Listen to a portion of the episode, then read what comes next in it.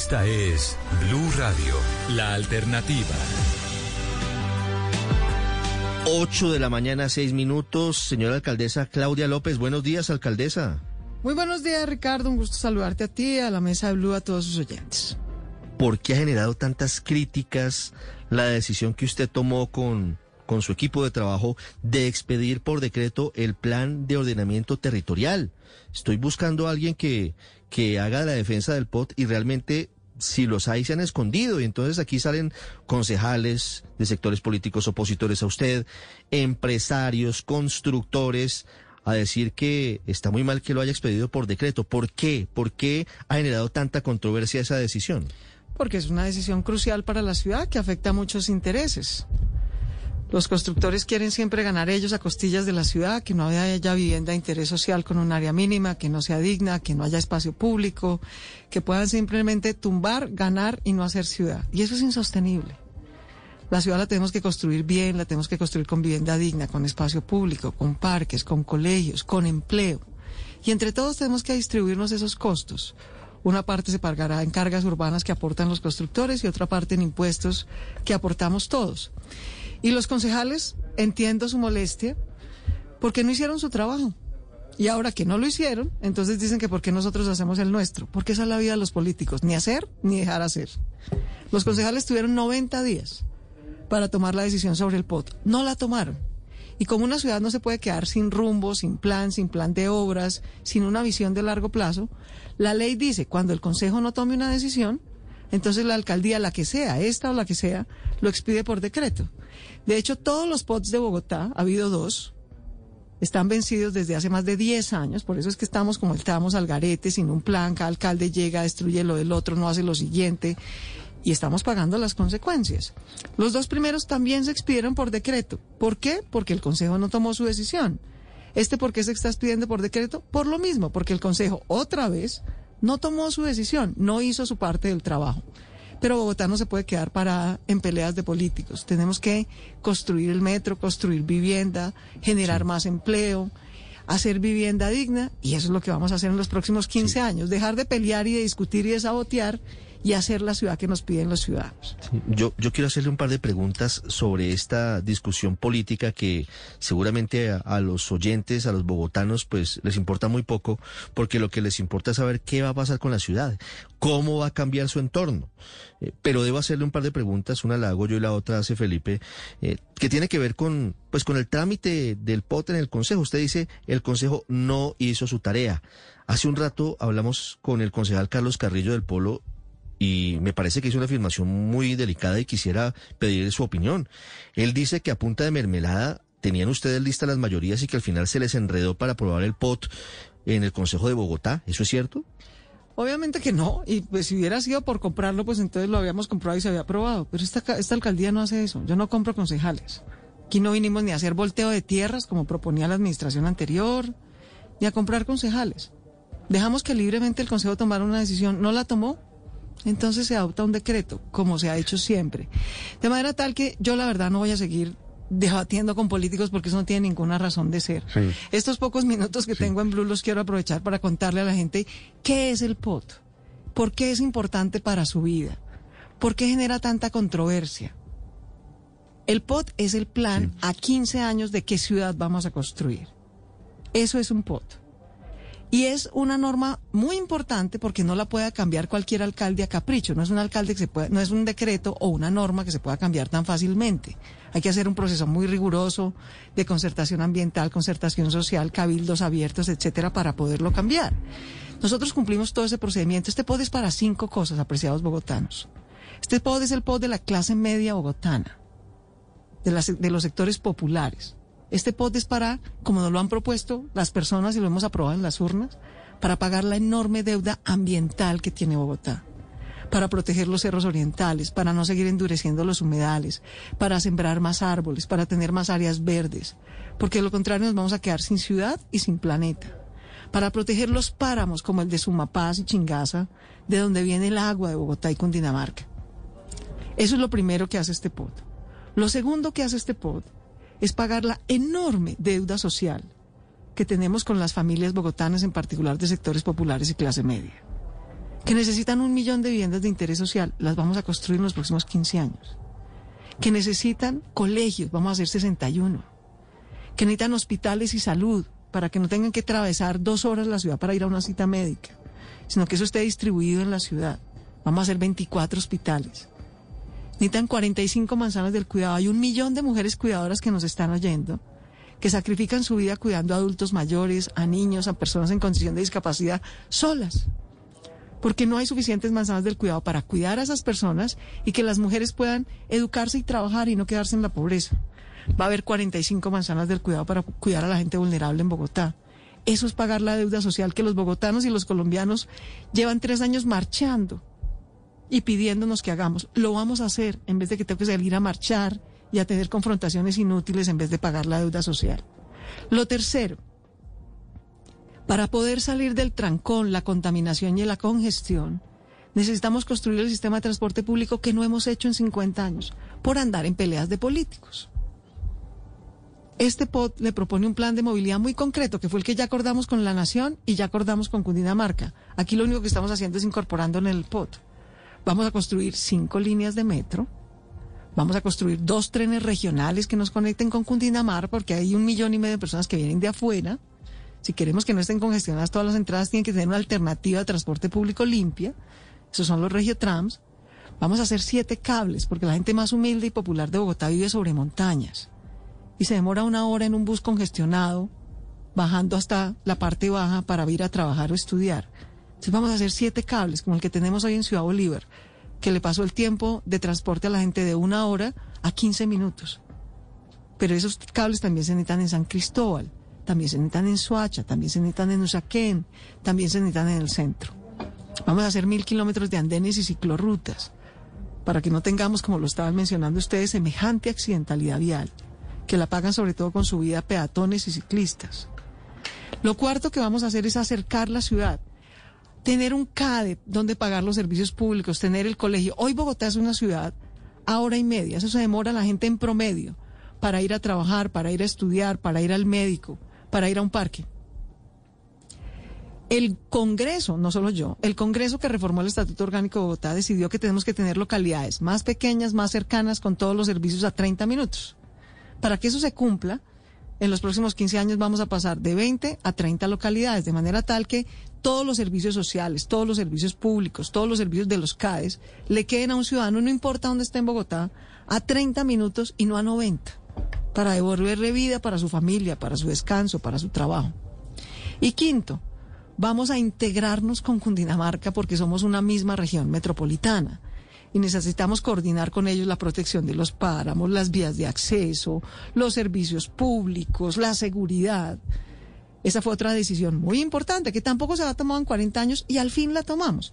Este año se creó la región metropolitana Bogotá-Cundinamarca y el POD propone, como lo propuso la ley, que nos tenemos que integrar y coordinar con Suacha, con Chía, con Mosquera, con La Calera, para que entre todos tengamos agua, servicios públicos, mejor movilidad, mejor seguridad. Esas son las cinco cosas más importantes que son el plan de la ciudad que vamos a construir. ¿Cuándo la vamos a construir? Durante 15 años.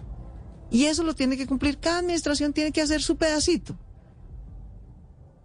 En democracia se podrá volver a formular en el futuro. Sí, alcaldesa, ¿qué le hace a usted pensar que los siguientes alcaldes de Bogotá van a respetar este POT? Porque usted, claro, está diciendo estos a, estos a 15 años con tantas vías de no sé qué, tata, pero por ejemplo usted tenía eh, listo el Transmilenio de la séptima y no lo hizo y decidió tampoco hacer la LO. ¿Qué le hace a usted pensar que los siguientes alcaldes, también por razones políticas, van a decir no, no vamos a hacer esto o sí vamos a hacer aquello? Pues justamente la ley, sabiamente, Felipe, se anticipa esa mezquindad de los políticos. Y dice, no, el POT no es una norma que se puede cambiar a capricho. Se puede cambiar, claro. A la mitad del periodo usted puede hacer una revisión del POT. A la mitad de la vigencia del POT usted puede hacer una revisión del POT. Pero no es que cualquier alcalde, hoy hay un decreto vigente desde el 2004. ¿Por qué no lo han cambiado? Porque no es tan fácil, querido. Porque la ley anticipándose a esa mezquindad de los políticos dice, no, usted lo puede cambiar con mucho gusto pero tiene que hacer los cinco pasos que tiene que hacer cualquier alcalde para cambiarlo. Tiene que volver a hacer diagnóstico con la comunidad, tiene que volver a hacer concertación con la CAR, tiene que volver a hacer concertación con la Secretaría de Ambiente, tiene que volver a hacer dos cabildos abiertos, tiene que volver al Consejo Territorial de Planeación y luego le da 90 días al Consejo a ver si lo decide. Y si el Consejo no lo decide, entonces usted lo adopta por decreto. Entonces, la ley sabiamente, para que de verdad sea un proyecto de largo plazo, dice dos cosas. Primero, cambiarlo no es tan fácil. Se puede hacer a la mitad del periodo cumpliendo todos esos requisitos.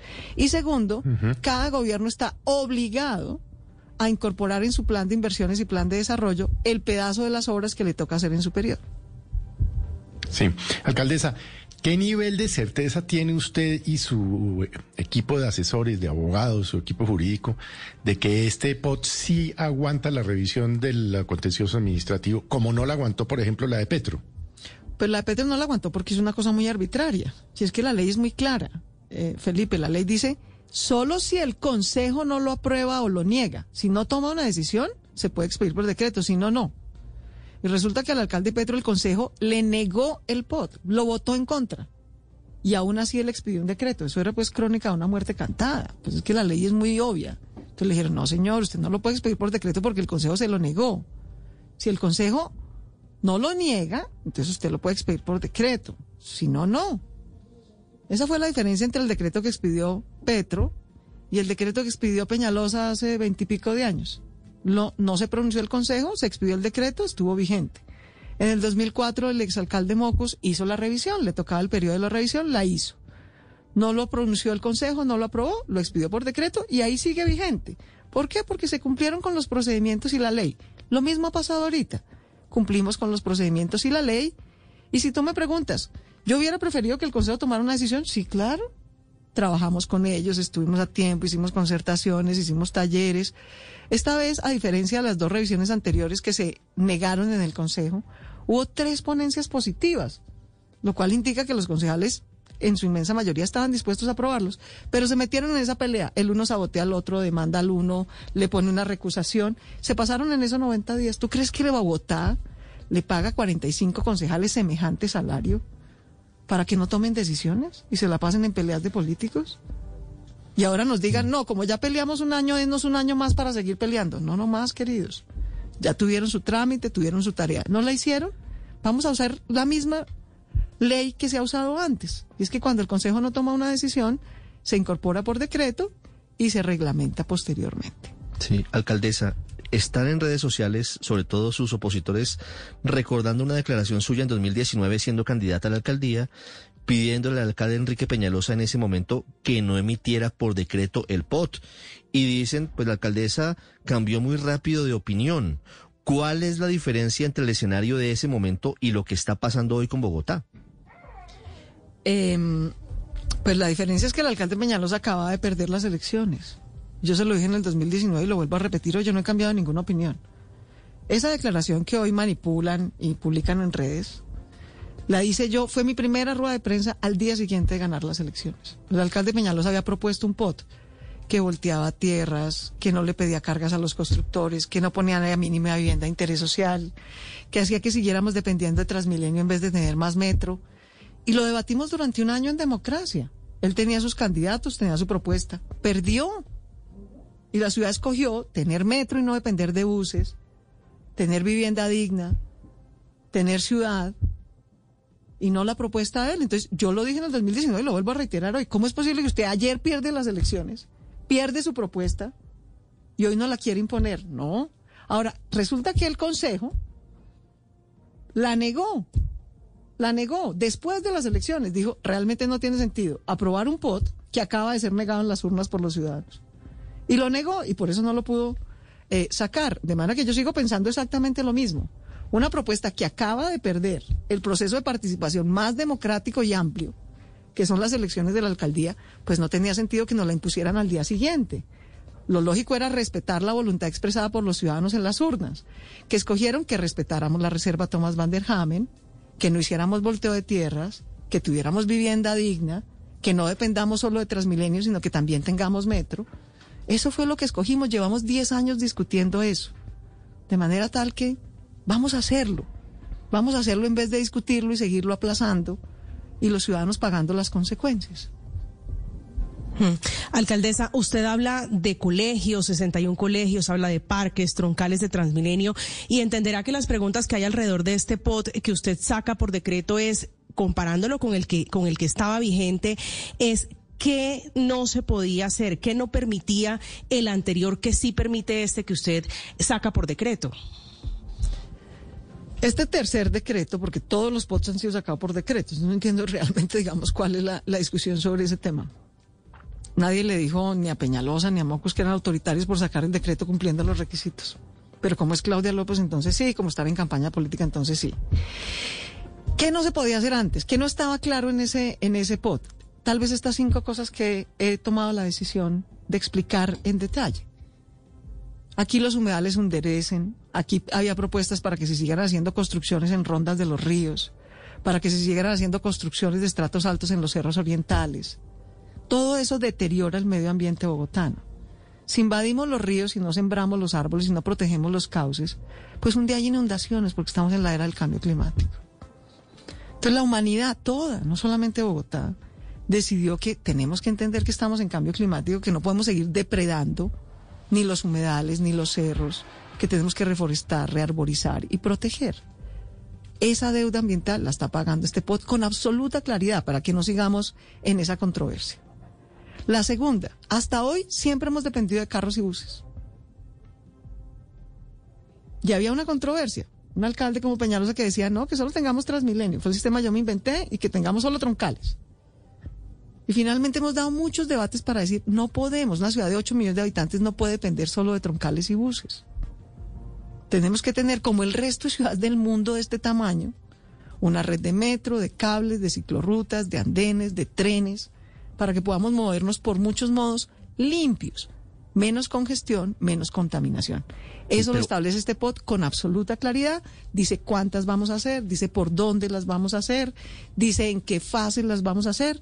Y no solamente lo dice el POT, lo dice el COMPES que acordamos con la Nación, que es la que cofinancia ese sistema de transporte, y con Cundinamarca. Sí, pero ¿se necesitaba el POT? ¿Se necesitaba el POT para hacer todo esto? Porque, por ejemplo, el metro va adelante con la primera línea. Correcto. Se necesita un POT, Sí, pero se necesita un plan a 15 años que diga si seguimos haciendo o no. ¿Hacemos una o hacemos dos o hacemos tres? Para eso es el plan. Es que en eso consiste un POT. Para que nos pongamos de acuerdo en compromisos a 15 años que no se pueden cambiar tan fácilmente de un mes a otro. Por no tener uno, es que cada uno llega a hacer lo que le parece. Porque pues se permite, mientras no haya un plan acordado, pues cada quien va haciendo lo que le parece. Eso genera mucha incertidumbre. Y es parte, por ejemplo, de lo que los constructores nos dicen. Hay mucha incertidumbre. Pueda que estemos de acuerdo, alcaldesa, en unas cosas, pues pueda que estemos en desacuerdo. Pero díganos con claridad qué sí podemos hacer y qué no podemos hacer. ¿Cómo quieren que sean las viviendas? ¿Cómo tenemos que pagar las cargas urbanas? Claro, nos gustaría no pagar cargas urbanas, ganárnosla toda y que los demás paguen con impuestos. Pero si toca pagar unas, por lo menos dígame cómo, dígame cuánto y dígame con certeza. Eso hace este POT. Darle certeza a la gente que va a generar empleo, va a poner una empresa, va a hacer una vivienda, va a hacer un proyecto inmobiliario. Decirle las reglas son estas. Integrarnos con la ciudad y pagar la deuda social. Hacer tres ciudades educativas universitarias. ¿Cuánto más tienen que marchar los jóvenes de Bogotá para que les sacamos mejor educación? Hay que hacer 60 colegios, querido, porque si no, los niños de la clase media Bogotá no tienen dónde ir a estudiar. Hay que hacer 24 hospitales. Acabamos de pasar por una pandemia y descubrimos que nos hacen falta más camas hospitalarias, más camas de cuidado intensivo. Las vamos a hacer. Nos quedamos esperando a que llegue la próxima pandemia y nos coja como nos cogió las del año pasado. De manera que esa es la importancia del POT, que nos compromete a 15 años al plan de obras sociales, obras ambientales, obras de movilidad, que cada alcaldía en su periodo tiene que ir cumpliendo. Por eso es tan importante y por eso genera tanta controversia. Sí, alcaldesa, los recursos, la platica para este plan que es muy ambicioso, ¿está garantizada la plata? ¿Los recursos vienen? ¿Están claros los orígenes de esos recursos para, para todo esto? Sí, yo sí creo y de hecho hacer eso, hacer mejor ciudad, hacer más metro, hacer mejor vivienda, hacer más espacio público, proteger el suelo donde se ubican los microempresarios, habilitar suelo para que las grandes empresas tecnológicas o digitales del siglo XXI vengan a Bogotá, pues va a hacer que Bogotá crezca, genere más empleo, tenga más empresarios, la gente pueda pagar más impuestos y con eso se financien las obras que se van preveyendo. De manera que entre impuestos, las cargas, que yo entiendo que a los constructores no les guste, pero tendrían que pagar. Tienen que pagar una parte, no todo, pero tienen que pagar una parte. Con las cargas urbanísticas, con los impuestos, con el endeudamiento de la ciudad, con el crecimiento económico de la ciudad, se va a ir pagando cada periodo el plan de obras que en cada periodo toca hacer. Sí, alcaldesa, una de las grandes controversias con los constructores es el área de la vivienda de interés social, que era seguramente el tema que más controversia generaba con ellos y, y por eso hoy hay molestia y lo ha expresado abiertamente Camacol. Con este POT, ¿cómo quedan los metros de la vivienda de interés social para los bogotanos?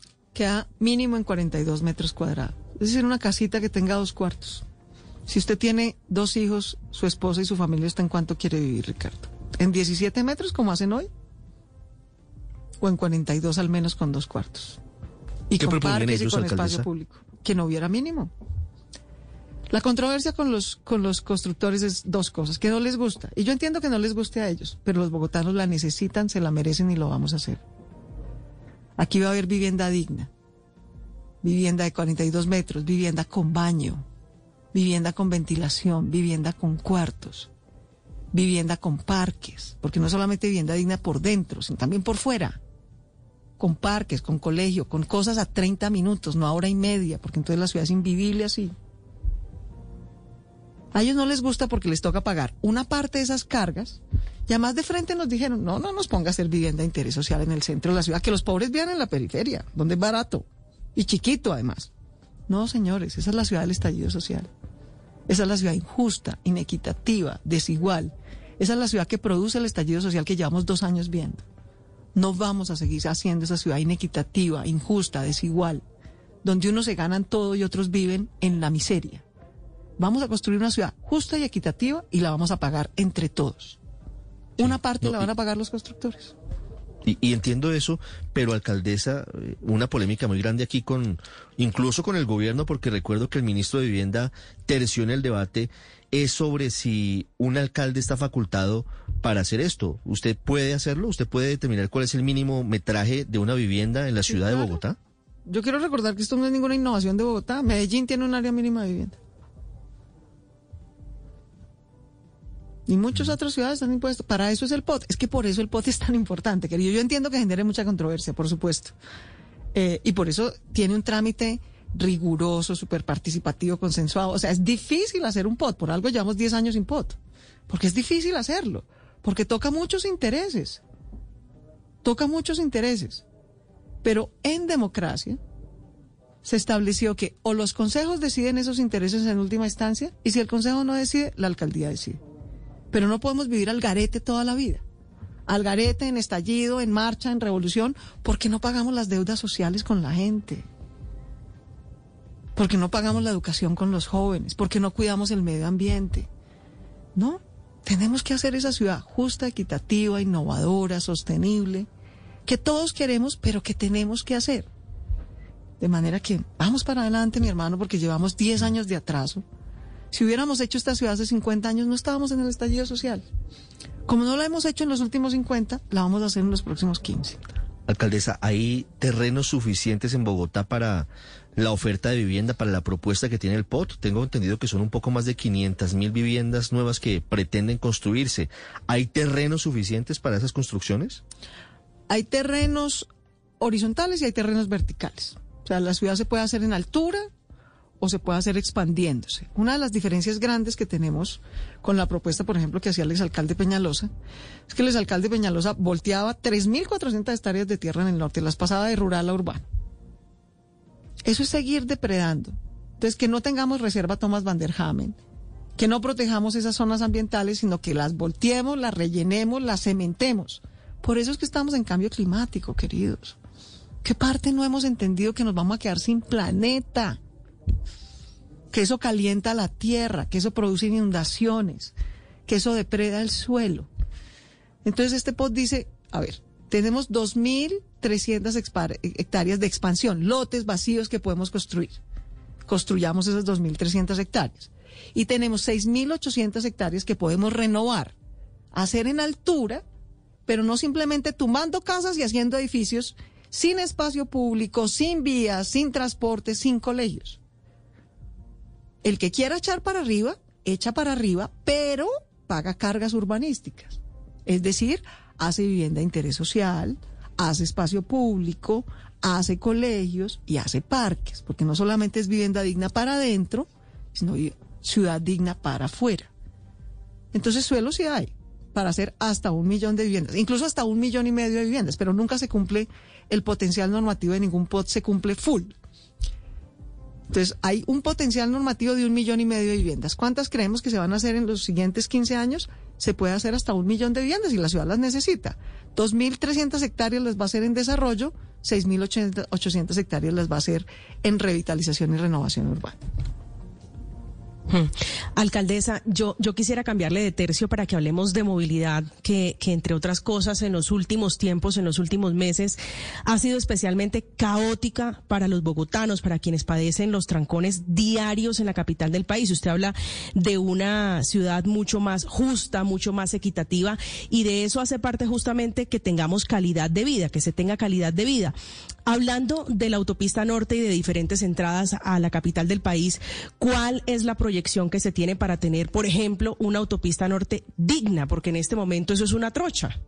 Así es. Entonces, yo quiero, yo quiero explicarle a los bogotanos. La buena noticia es que tenemos POT y tenemos un plan de obras acordado en vivienda, en movilidad, etcétera, a 15 años. El desafío, queridos, es que vamos a durar 10 años en obra. Es como cuando su merced manda arreglar al tiempo su sala, su cocina y su baño. Cuando la termina arreglar, todos estamos felices, ¿cierto? Quedó la casa linda, gastamos los ahorros de la familia, nos demoramos años, pero nos queda la casa linda y todos vivimos mejor. Lo mismo va a pasar en Bogotá. Vamos a estar 10 años en obra, por eso es que nos toca organizarnos. En el caso de la autopista norte y de las entradas y salidas, a Bogotá la han atracado toda la vida, queridos. Todos los peajes que están alrededor de la ciudad, ¿quién los paga? Los bogotanos. ¿Cuánta de esa plata se invierte en ampliar la autopista norte? Tú has visto que la autopista norte de Chía para afuera está ampliada, ¿cierto? Y de Bogotá para adentro ni un centímetro. Porque toda la plata que pagamos los bogotanos en los peajes se la llevan al resto del país. Ni un centavo lo invertían en Bogotá. Esta es la primera vez que esta alcaldía dijo no más atraco a los bogotanos, señores del gobierno nacional. A nosotros nos devuelven una plata de ese peaje para que se amplíe la autopista norte dentro de Bogotá y la carrera séptima dentro de Bogotá. No es que cogen nuestra plata y se la llevan para el resto del país. Una cosa es que ayudemos y otra cosa es que nos atraquen. Y es la primera vez que Bogotá logra concertar eso con el gobierno nacional. Entonces, la carrera séptima, por ejemplo, hoy ya, si tú vas a la calle 245, ya empezó la obra de ampliación. Se va a demorar cuatro años, pero ya empezó. El año entrante empieza la, autopista norte. El año entrante empieza la LO Sur, que es la alternativa a la autopista sur. Entonces, la buena noticia es que las obras se van a demorar 10 años, pero las vamos a hacer.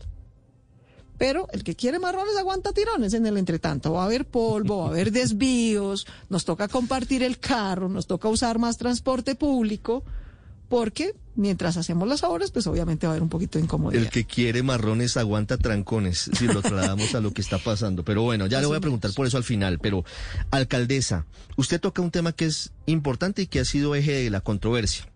Y es el de la ALO, el de la Avenida Longitudinal de Occidente, que durante muchos años ha estado en planos, ha estado en maquetas, ha estado en proyectos. Y los urbanistas, yo no sé si, si todos están en torno eh, al consenso frente a que podría ser una posibilidad para descongestionar la ciudad, porque no habría que entrar a Bogotá, sino que simplemente usted la bordea y puede pasar rápidamente a Chía desde el peaje de Chusacá. El POT definitivamente, el que usted firmó ayer, cierra la puerta a la ALO norte, es decir, llega a la ALO únicamente hasta la 80. La ALO es como un fantasma. Llevan 50 años hablando de la LO. Ningún alcalde ha hecho un centímetro de la LO. Entonces, claro, esa era una vía que de hecho tenía un trazado de hace 50 años. ¿Adivina qué? Ya no queda por fuera de la ciudad, falso. Queda por dentro de la ciudad. ¿Por qué? Porque la ciudad ya creció. Entonces, al contrario, este POT, Ricardo y Felipe, todos aquí, hace seis meses, ¿no? Me dijeron, qué bueno, alcaldesa, que la vimos llegando a un acuerdo con el gobierno nacional, con Cundinamarca, el COMPES de Movilidad Región. Qué bueno que al fin trabajen juntos, se pongan de acuerdo en qué vamos a hacer. Bueno, pues ese acuerdo por el que me felicitaron hace seis meses, queridos, es el mismo del POT. Pues porque yo no puedo acordar una cosa con el gobierno nacional y con Cundinamarca y después venir en el POT y hacer algo distinto. Entonces, las entradas y salidas de Bogotá, ¿cómo se van a mejorar? Al norte vamos a hacer no una vía, vamos a hacer cinco. Vamos a ampliar la carrera séptima, ampliar la autopista norte, a construir la avenida Boyacá, a construir la transversal del río y ampliar de Bisap y hacer la subacota. Ese fue el acuerdo que hicimos. Cinco vías, no una, cinco al norte. Al occidente, vamos a hacer la Los Centro, vamos a ampliar la 13, a extender la 63 hasta Funza y ampliar la 80. Ese es el anillo logístico occidente. Y al sur, además de la autopista sur, vamos a hacer la Los Sur, que empieza en Chusacá y llega hasta la calle 13. La Los Centro va de la calle 13 a la 80. Eso lo acordamos. Todos ustedes aquí me felicitaron. Qué bueno que llegaron a un acuerdo con el gobierno nacional y con Dinamarca. ¿Qué dice el POT? Pues lo mismo, queridos, porque no podemos hacer un acuerdo con el gobierno nacional y otro en el POT. Una misma versión. Esas son las vías de entradas y salidas a Bogotá que vamos a hacer. La LOSUR ya se adjudicó, empieza el año entrante. Por primera vez nos devuelven el 35% del peaje que pagamos en Chusacá para hacer la vía dentro de Bogotá. Por primera vez nos van a seguir atracando. Y lo mismo, nos van a devolver el 35% del peaje que pagamos en la séptima de la autopista norte para ampliar esas vías. Y los constructores que están haciendo Torca van a construir la Boyacá. Y con Chía y con Dinamarca vamos a construir la transversal del río y ampliar de Bisap. Y con Bogotá y con Dinamarca vamos a hacer su Subacota. Entonces, por eso es tan importante tener un pod, querido, para que no estemos al garete dando tumbos, discutiendo si sí hacemos, si no hacemos, si hacemos esta, si hacemos la otra, sino que tengamos un plan acordado a 15 años, un plan de obras sociales, ambientales, viales, acordados a 15 años y cada alcalde hace caso, caso. Y si lo quiere cambiar, a la mitad de la vigencia del POT, hace los trámites para hacer una actualización y si cumple los trámites, lo puede cambiar. Si no cumple los trámites, no lo puede cambiar. Sí, no son trámites sencillos. Usted nos estaba explicando los cinco pasos si un alcalde quiere cambiar el POT que usted ha expedido por decreto para los próximos 15 años. Exacto. Tenía una duda, ¿es para 12 años o para 15 años? Porque yo había leído en la ley que era para 12 años, pero, pero no sé si eso cambió seguramente. No, no, no, es para 12, es para 12. Lo que pasa es que aquí como se va el periodo completo, se completan 14. Digamos, una, es una casualidad, digamos, de temporal del, del tiempo. Lo entiendo. Y a la mitad se puede revisar. A la mitad se, puede, revisar. Se puede hacer una revisión. Para terminar el tema POT, para la gente.